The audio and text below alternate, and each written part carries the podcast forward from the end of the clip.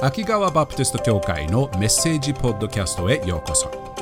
このポッドキャストを通してあなたのイエス様との歩みを少しでも助けられたらと願っています。秋川バプテスト教会についての詳しい情報は秋川 BC.com または秋川バプテスト教会と検索してください。ではメッセージをどうぞお楽しみください。今私たちはヨハネの目から見たイエスを見ているところですね。ヨハネの福音書を見ていること。ヨハネの福音書を見て、イエス様はどのようなお方であるのかをじっくり見ている真っ最中です。今日は父の日として、えーと、1年間の2つ目、3つ、4つぐらい目の大切な日になっているのかな。父の日として私たちはイエス様とヨハネが見た。道父と御子天のお父様とイエス・キリスト御子の関係をちょっと見ていきたいと思います。面白いですよね。私たちの人生。自分の関係を考えてみてください。私たちいろんな関係がありますよね。親子関係もあるし友人関係もあるし、えーと、夫婦関係とか兄弟関係とかいろいろありますよね。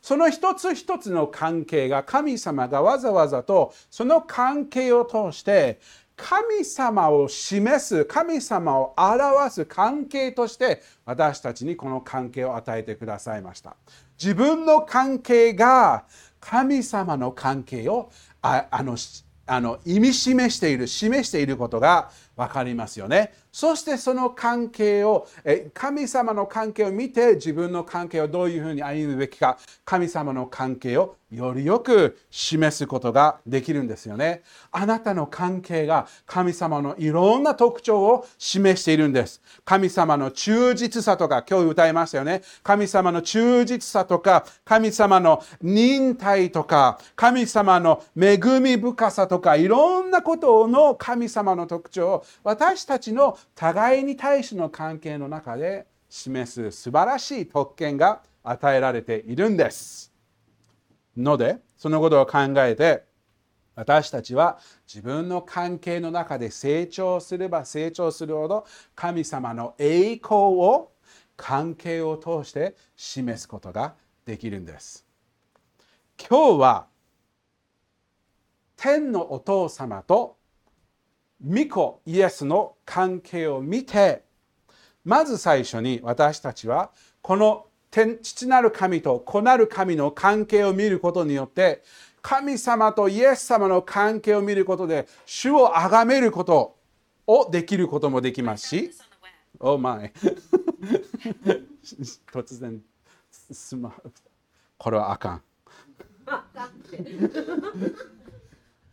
天のお父様と御子の関係を見ることができますしそしてもう一つ見ることができるのは天のお父様が私たちとの関係はどのようなものであることが見ることもできますしそして3つ目に見ることが天のお父様と御子の関係を見ることによって私たちと自分の親子関係お父さんと子供の関係お母さんの子供の関係もどのようであれるあるあることができるのかを見ることができるのですね。この3つのポイント。天のお父様、そして御子の関係を見て、2人はそのその関係を崇める。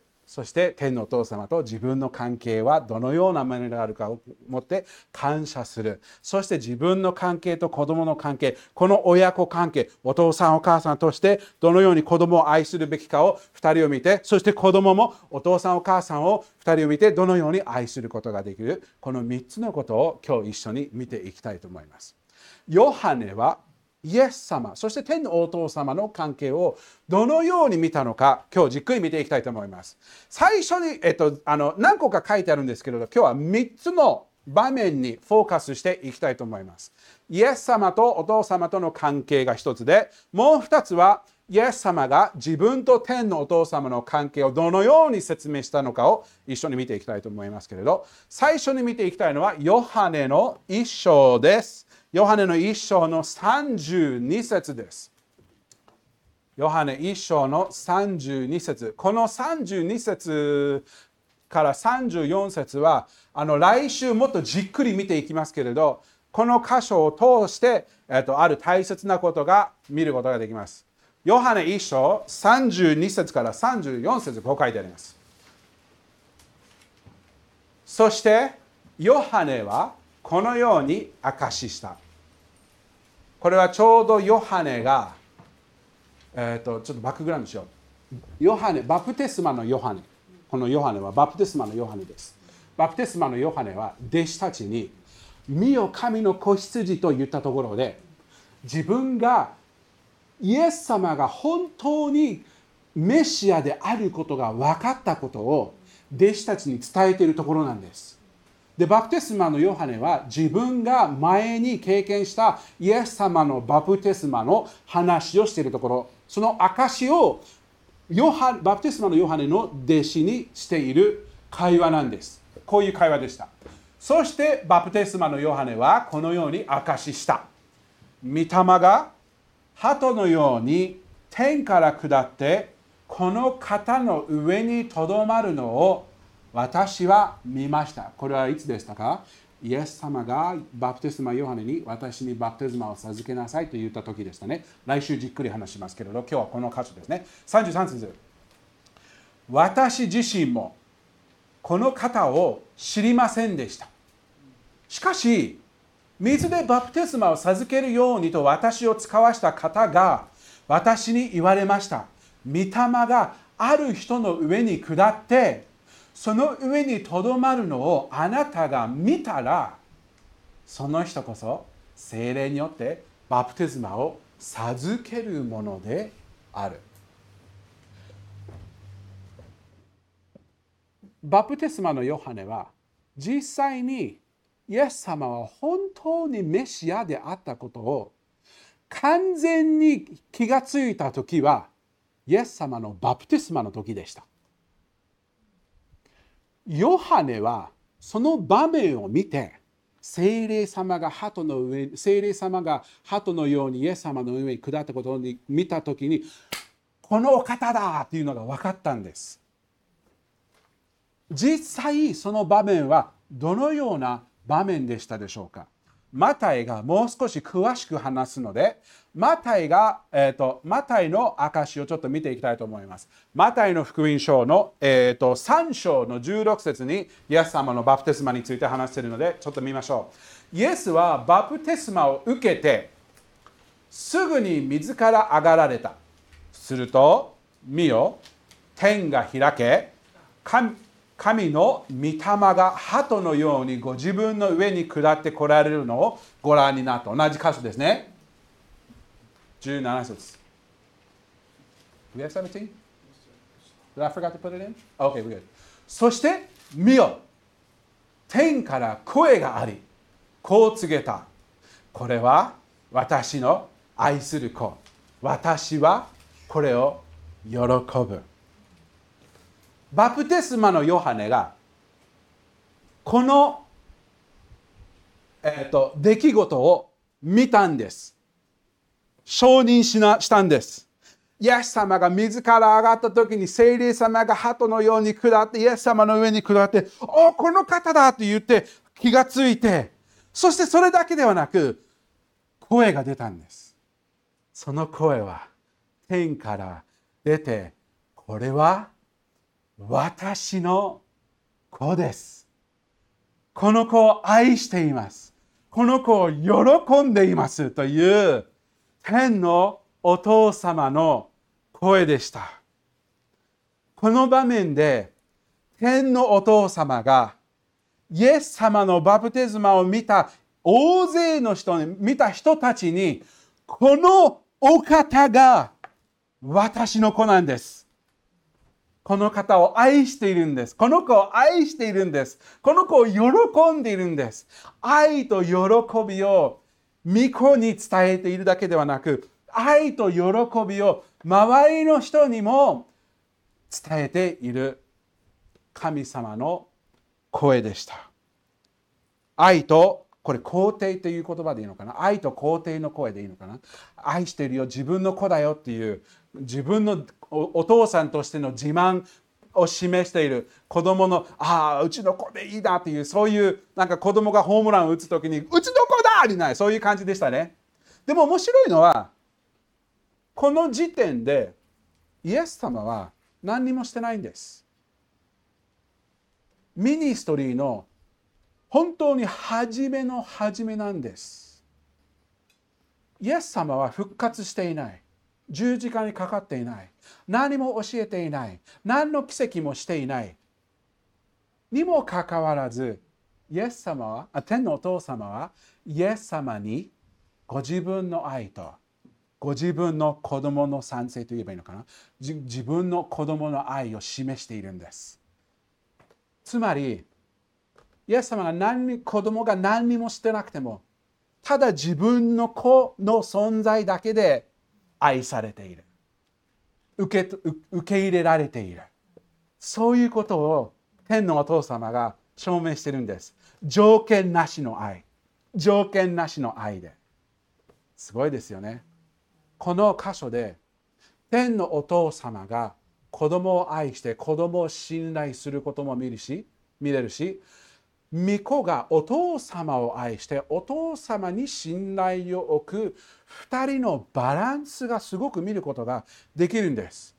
天のお父様が子供が自分がまだミニストリーを始めていないにもかかわらずその子供としての存在でもう愛されているよということを受け入れを示していることと同時に次にイエス様が何をするのかというと40日間荒野の中で悪魔に誘惑される厳しい試練を通るんです。その40日間、天のお父様が言ってくれたその声、その確認、その確信は、イエス様にとってどれほど大切なものだったと思いますか？本当に大切じゃなかったんでしょうか？愛されている。天のお父様に愛されている。天のお父様が自分をもう認めてくれている。確認してくれている。ああ、素晴らしいことでしょう。で、イエス様はその愛されているものとして、どんな誘惑があっても、イエス様は天のお父様から目を離さずに、40日間ずっと過ごしたのです。天のお父様の後についていく。天のお父様の喜ばれることを私は一生懸命する反応でした。愛されているものとして愛される愛するお父さんをお父様をこのように喜ばれる毎日毎分毎秒を生きるようなものとして天のお父様に愛を示す。そのような関係すごくない？天の神様と天のお父様がそのような関係を持っていたのですね。面白いのはこれです。天のお父様が子供を愛し、天の御子が御父を愛す。その関係を見て、私たちの天のお父様が、私たち神様の子供として、どのように愛するのかを大きく示してくださいますよね。天の神様はあなたを愛しているんです。子供としての姿、それで、そのありままの姿であなたを愛しているのです。なんと素晴らしいことでしょうか。ハレルヤ感謝です。神の愛、神の喜びが私たちの存在として、神の子としての存在でもう十分に愛されていることがわかるのです。なので私たちはその無条件な愛に対しての反応はイエス様を見ることができるのですね。自分の人生はここまで愛されているのであれば自分の人生はどんな状況になっても天のお父様が喜ばれる人生を生きよう。天のお父様が喜ばれる生活を歩もうという献身をすることができるのですね。天のお父様とイエス様が私たちの模範です。それだけではなく自分の家族のことを考えましょう。お父さんお母さん自分の子供の関係あるいは子供たち自分の両親の関係を考えてみましょうか。お父さんお母さん自分の子供が君が大好きだよ。自分の子供として嬉しいよ。愛してるよ。そういう声。何にもしなくてもいい。ただ自分があなただ君が僕の子供でいてそれで十分だそれでもうパパが君のこと大好きだよママ君のことが大好きだよって言われること。子供でいて嬉しいよってそういうことを聞くことは子供にどんな安心をどんなあの安心を与えるのか考えると大切なことですよね。大切なことです。そして子供たちも。お父さんお母さんの言うことを聞くことお父さんお母さんが喜ばれるお父さんお母さんがこういうことが喜ばれるんだよなっていうことをあの考えて意図的にそのように生活をすることはお父さんお母さんに愛を示す大切なことであることも分かることができますね。親子の関係互いに愛愛を示すそして互いにその愛をああの示すことが1つ目のことですね。2つ目のことはヨハネの5章から見ていきたいと思います。ヨハネの5章。2つ目と3つ目の神様とあの父と御子の関係を見るあの状況がこのヨハネの5章に出てくるんです。ヨハネの5章でイエス様がご自分と天のお父様の関係をすごく明らかにする聖書の箇所なんです。ちょっと読んでみたいと思います。ヨハネの5章の19節この5章行ったり来たりするんであの聖あの聖書を5章にあのあのじっくり見ていきたいと思いますけれど最初見ていきたいのは19節と20節です。イエスは彼らに答えて言われた。この彼らは後でじっくり話します。誠に誠にあなた方に言います。子は父がしておられることを見て行う以外には自分から何も行うことはできません。すべて父がなさることを子も同様に行うのです。20節それは父が子を愛しご自分がすることをすべて子にお示しになるからです。またこれよりも大きな技を子にお示しになるのであなた方は驚くことになります。イエス様はここで何を言ってるんでしょうか？まず最初にイエス様のこのこのこのことを話す状況バックグラウンドちょっと示した方がいいと思います。イエス様は今この状況このこの場面に来たのはイエス様と天のお父様の関係についてイエス様が話していた時にイエス様は天のお父様と同じであることを話していたんですユダヤ人の指導者たちは自分を天のお父様と同じレベルにするからものすごく怒っていたんです。確かに私たちはもうすでにイエス・キリストは神の子として天のお父様神様の天のお父様と同じレベルでいる同じ神である三位一体の話をしましたよね。でもそのことでイスラエルの指導者たちは結構怒っていました。イエス様はそしてその指導者たちがイエス様を攻撃しに何を言ってるんだということを激しく、えーと、怒っているところでイエス様はこのような答えをしているんです。つまり同じレベルでいた神天のお父様と御父と御子は実際にどのような関係なのかをじっくりと彼らに説明しているんです。神と同じ姿であられるお方はどのようにその関係を示しているのかその役割を果たしているのかを説明しているのです。でここの2つの2人の関係がすごく面白いんです。2人とも相手のことに集中しているのがわかるんです。天のお父様は子に、御子に完全な集中を置いている。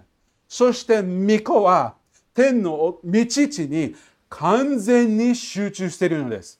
集中の100%がお父さん、御父にあって、御父の集中の100%が御子にあるんです。その表しがこの聖句です。天のお父様は御子に対して何をしているんですか？御子にご自分がなさっていることを完全に表してそして示してそして御子に教えているのです。もう一度20節見てください。面白いです。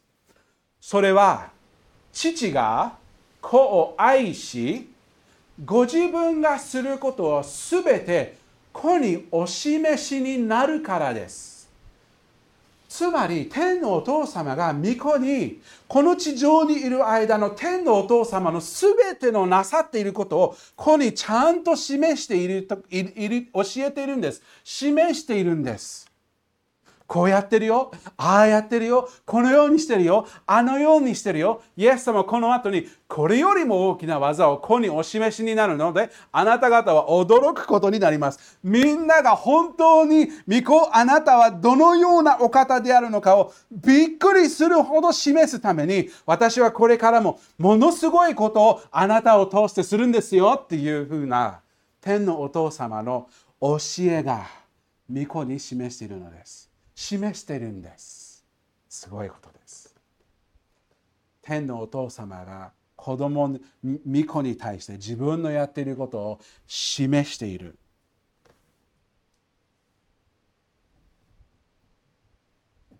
なぜ天のお父様はこれを示しているのでしょうか。なぜ自分がやっていることを子に示しているのでしょうか。その答えを見るためには19節。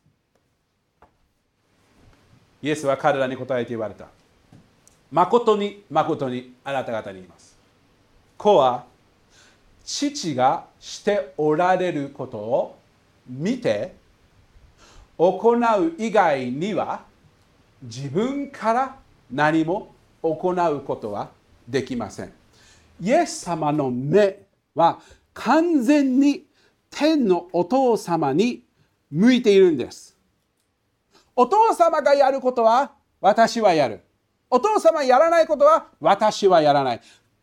簡単に言うと、天のお父様がイエス様の模範みたいな感じです。パターンを示していて、イエス様はそのパターンの後についているんです。イエス様がさ天のお父様がされることは、イエス様はされる。それ以外はイエス様は何もしない。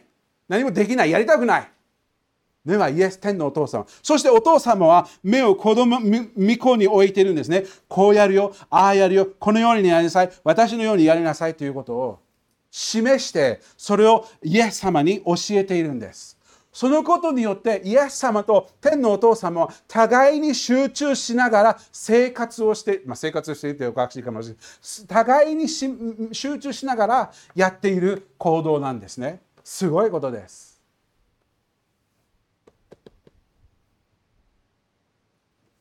父がされることは御子が同じことをする。父がこの模範パターンであることにこの歩みを導いてくれる。そして子が父のやっていることを見ることによって自分はその範囲を出ないように完全に父にフォーカスして父の後についていくのです。自分がしたいことを求めるために父の御心を離れることは一切しない。すごいよね。父と子のお互いに対してのフォーカスが。神様が今度私たちと神様の関係を考えてみましょう。天のお父様が私たちにご自分のことをよくお示しになってくださいますよね。神様は今日読んだように真実なお方、今日歌ったように真実なお方、忠実なお方、私たちの罪をお許しになるお方、私たちの罪をお許しになってくださった、忍耐深いお方、憐れみ深い、愛を持っているお方、神様は御言葉を通して私そして私たちの生活を通して日々の歩みを通して神様はご自分を私たちに示してくれるんです。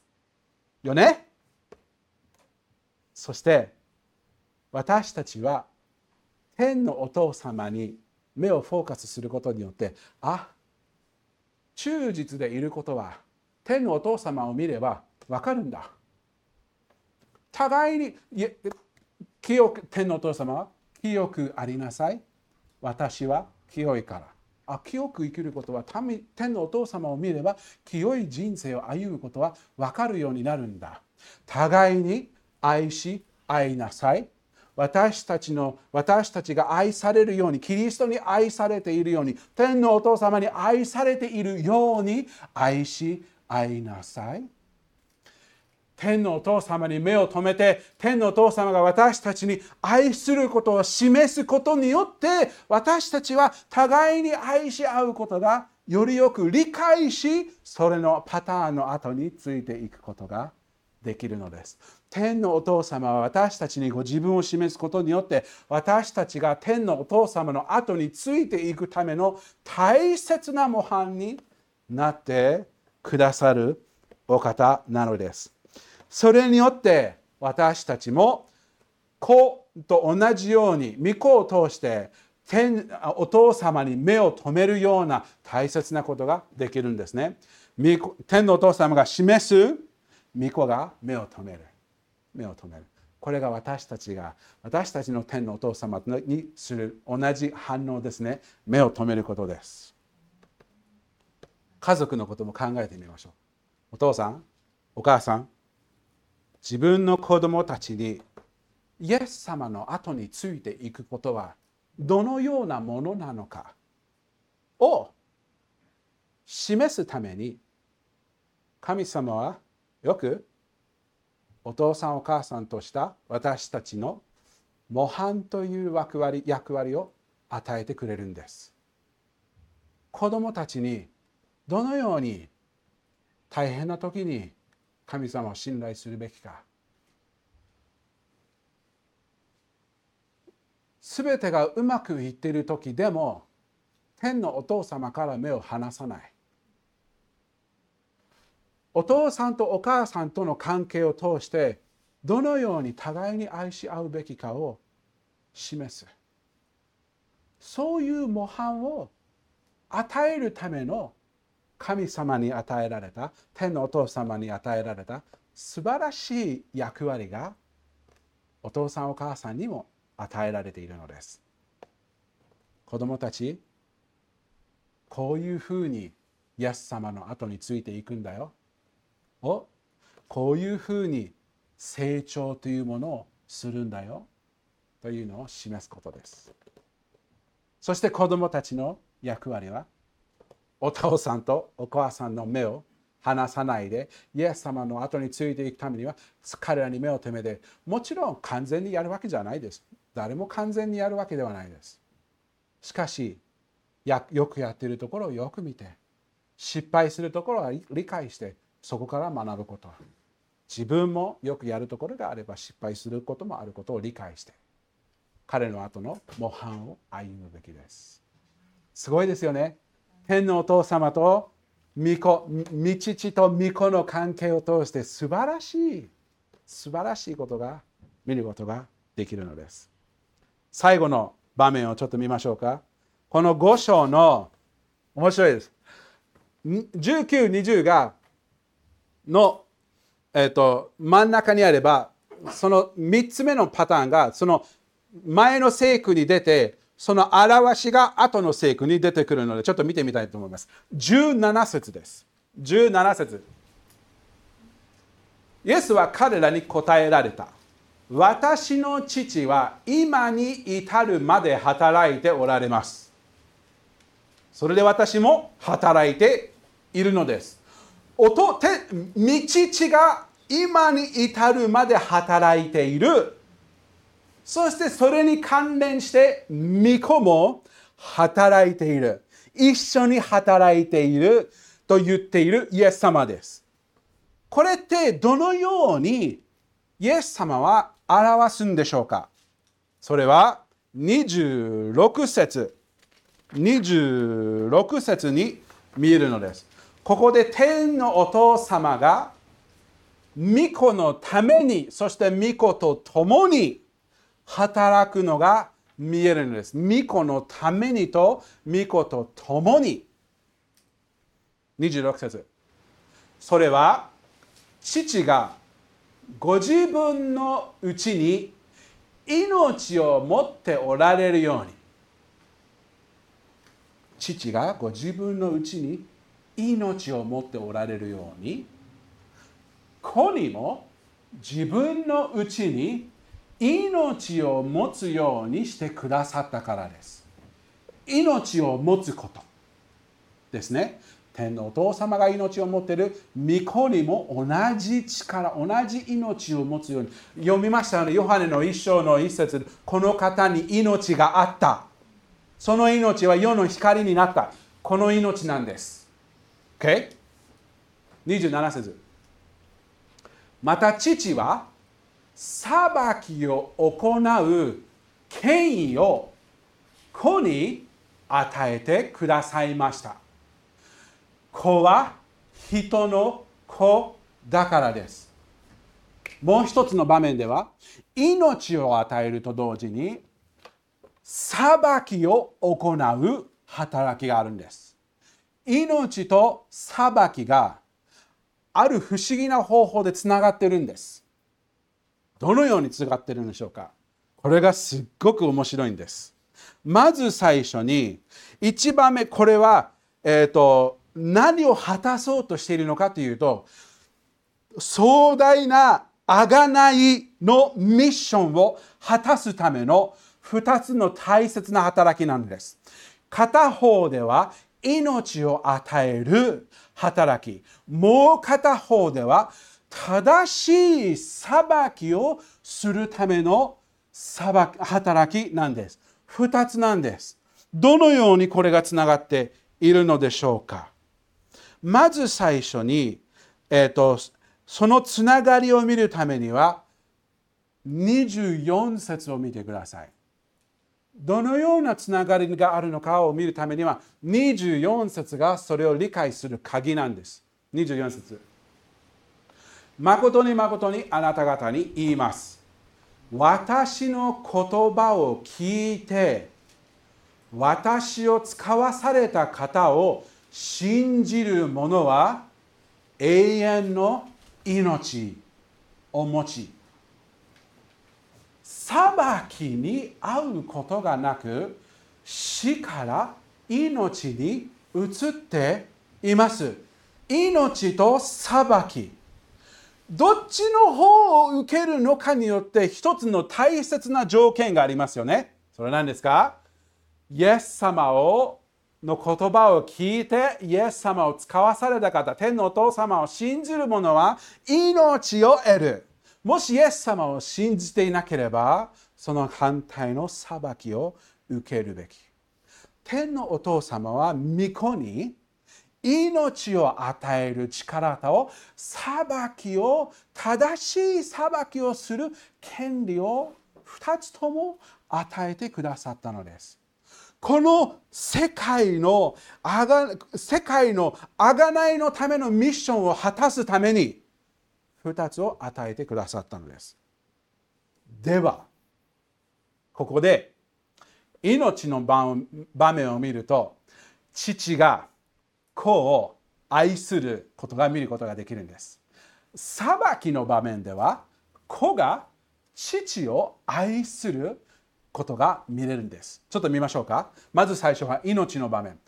どのように天のお父様が御子に命を与えたことによって天のお父様の御子に対しての愛が見ることができるのでしょうか？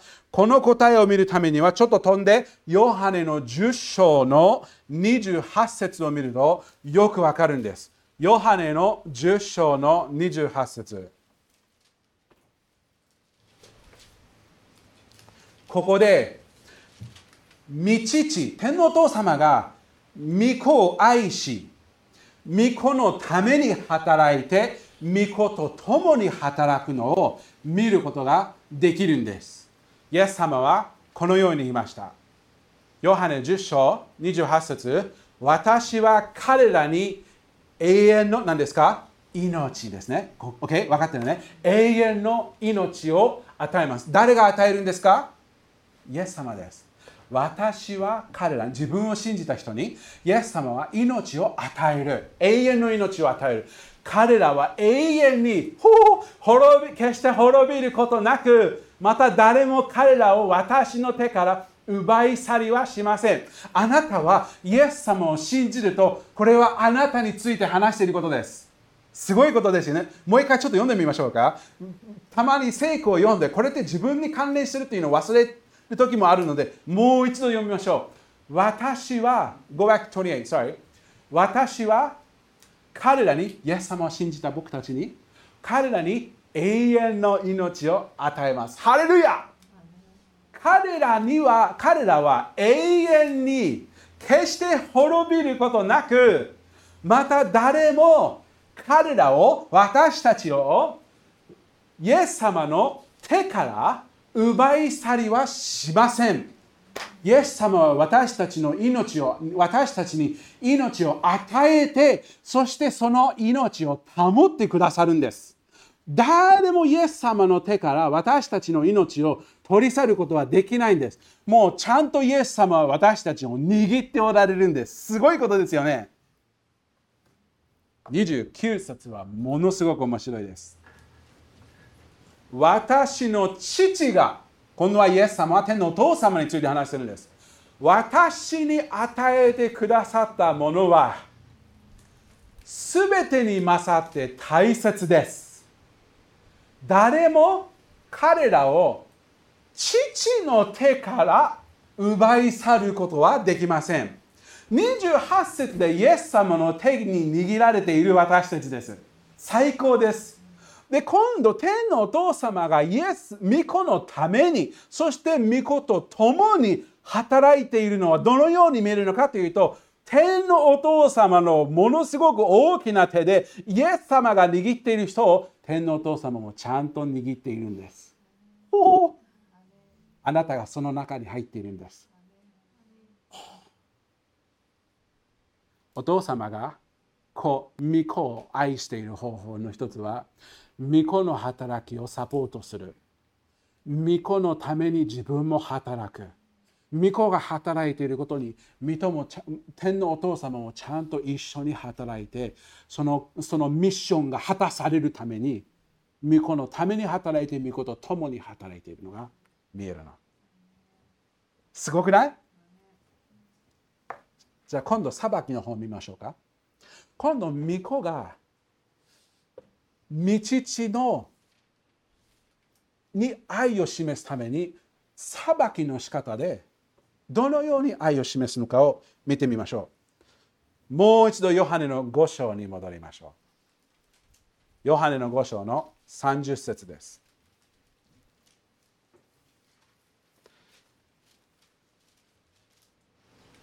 ヨハネの5章の30節この全体的をじっくり読むといいと思います。今日短いからこの父とこのフォーカスしてるけれどこの箇所全体的にすごくいいです。あ後でみんなでじっくり見る時が来ると思いますけれど30節イエス様が話してるんですね。私は自分からは何も行うことができません。ただ聞いた通りに裁きます。OK?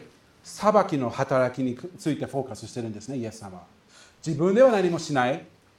聞いた通りに裁く。そして私の裁きは正しいのです。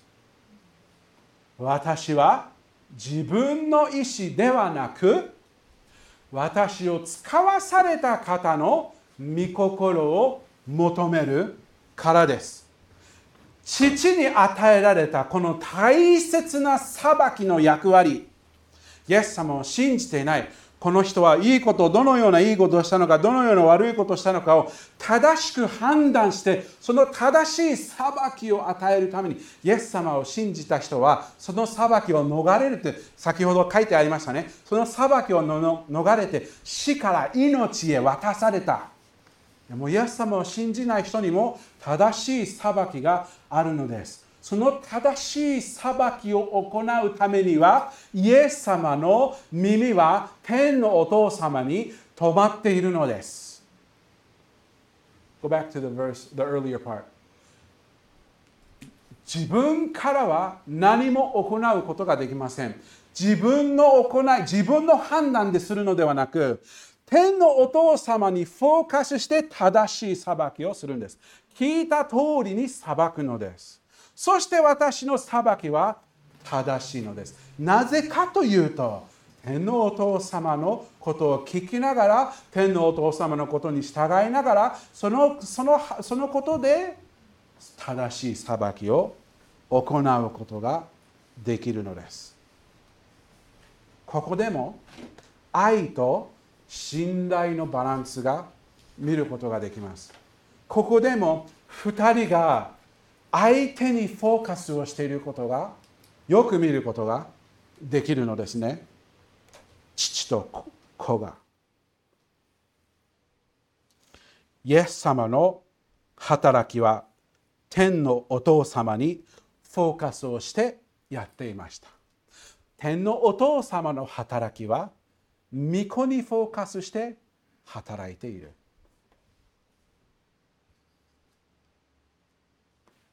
私たちの自分の天の神様とあがなわれた神の子の関係も似てるんです。神様は自分の子供たちに自分の栄光神様のことを周りの人に示すそして自分も理解するためのその栄光がはっきり見えるように私たちにも一人一人大切な独特なミッションを与えてくださるんです。あなたが神様にちゃんと生きる目的が与えられているんです。日々の生活の大切な大切な意味があるんです。もっとすごいのは神様があなたに与えられた生きている意味あなたがこの地上で果たしてほしいミッションが実際に果たせるために神様はあなたのためにも働いていますしあなたと共に働いているんです。よく私たちの見えない範囲で神様が働いているんです。神様がどのような私たちの今日も歌いましたよ何ができてもできなくても私は神の子、えっと、いろんなできないことがいっぱいあってる私たちでもありながら自分の果たせることは果たす自分のできることはできるそれで十分なんです。なぜかというと神様は私たちのちっぽけな働きを使って使わして神様が裏で偉大な働きをしてくださって私たちの小さな働きを偉大に使わせてくださるのです。たまにその働きの結果が見えない時がありますけれど神様はちゃんと私たちのために働いていますし私たちがイエス様のために一生懸命人生を過ごしてそのミッションを果たそうとする中で神様は私たちと共に働いてくださるのです。すごいね。私たちの反応は与えられたミッションを果たす中で目を天のお父様に止める。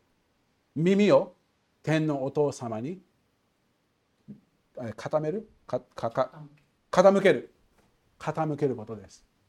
それが私たちのやるべきことです。お父様が示されたことを一生懸命やって。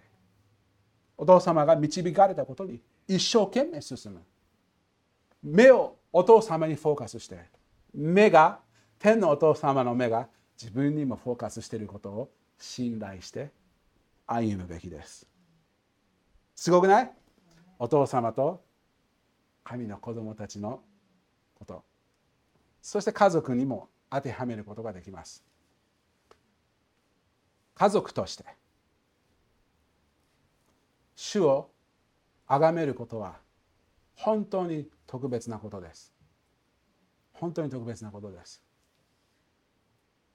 私たちは家族として親子として主に与えられている救われている子供が与えられているのであれば一緒にその子供と一緒に主を崇めるような人生を歩むそれより素晴らしいミッションはないですので主に与えられる特権があれば自分の子供と一緒に素晴らしい主の素晴らしさを他の人に示すそのような働きがあれば一緒にやりましょう。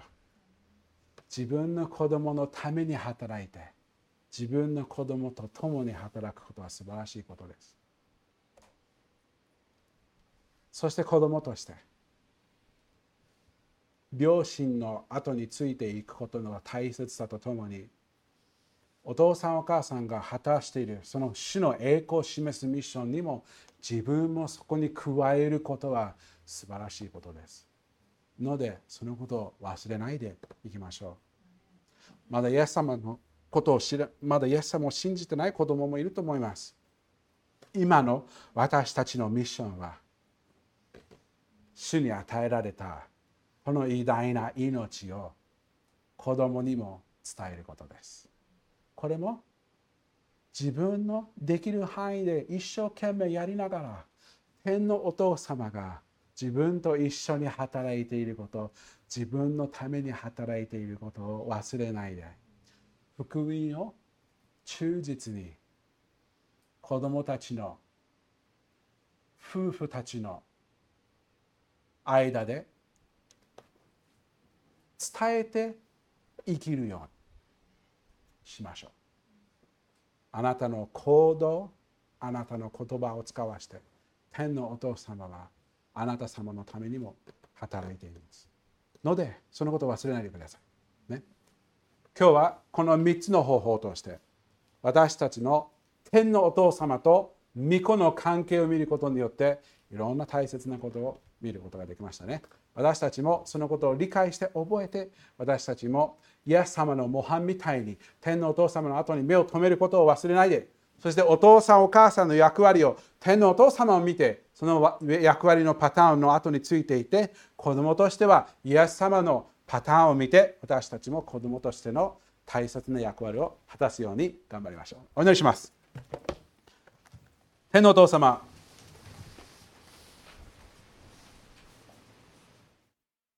今日は本当に親子関係の最大な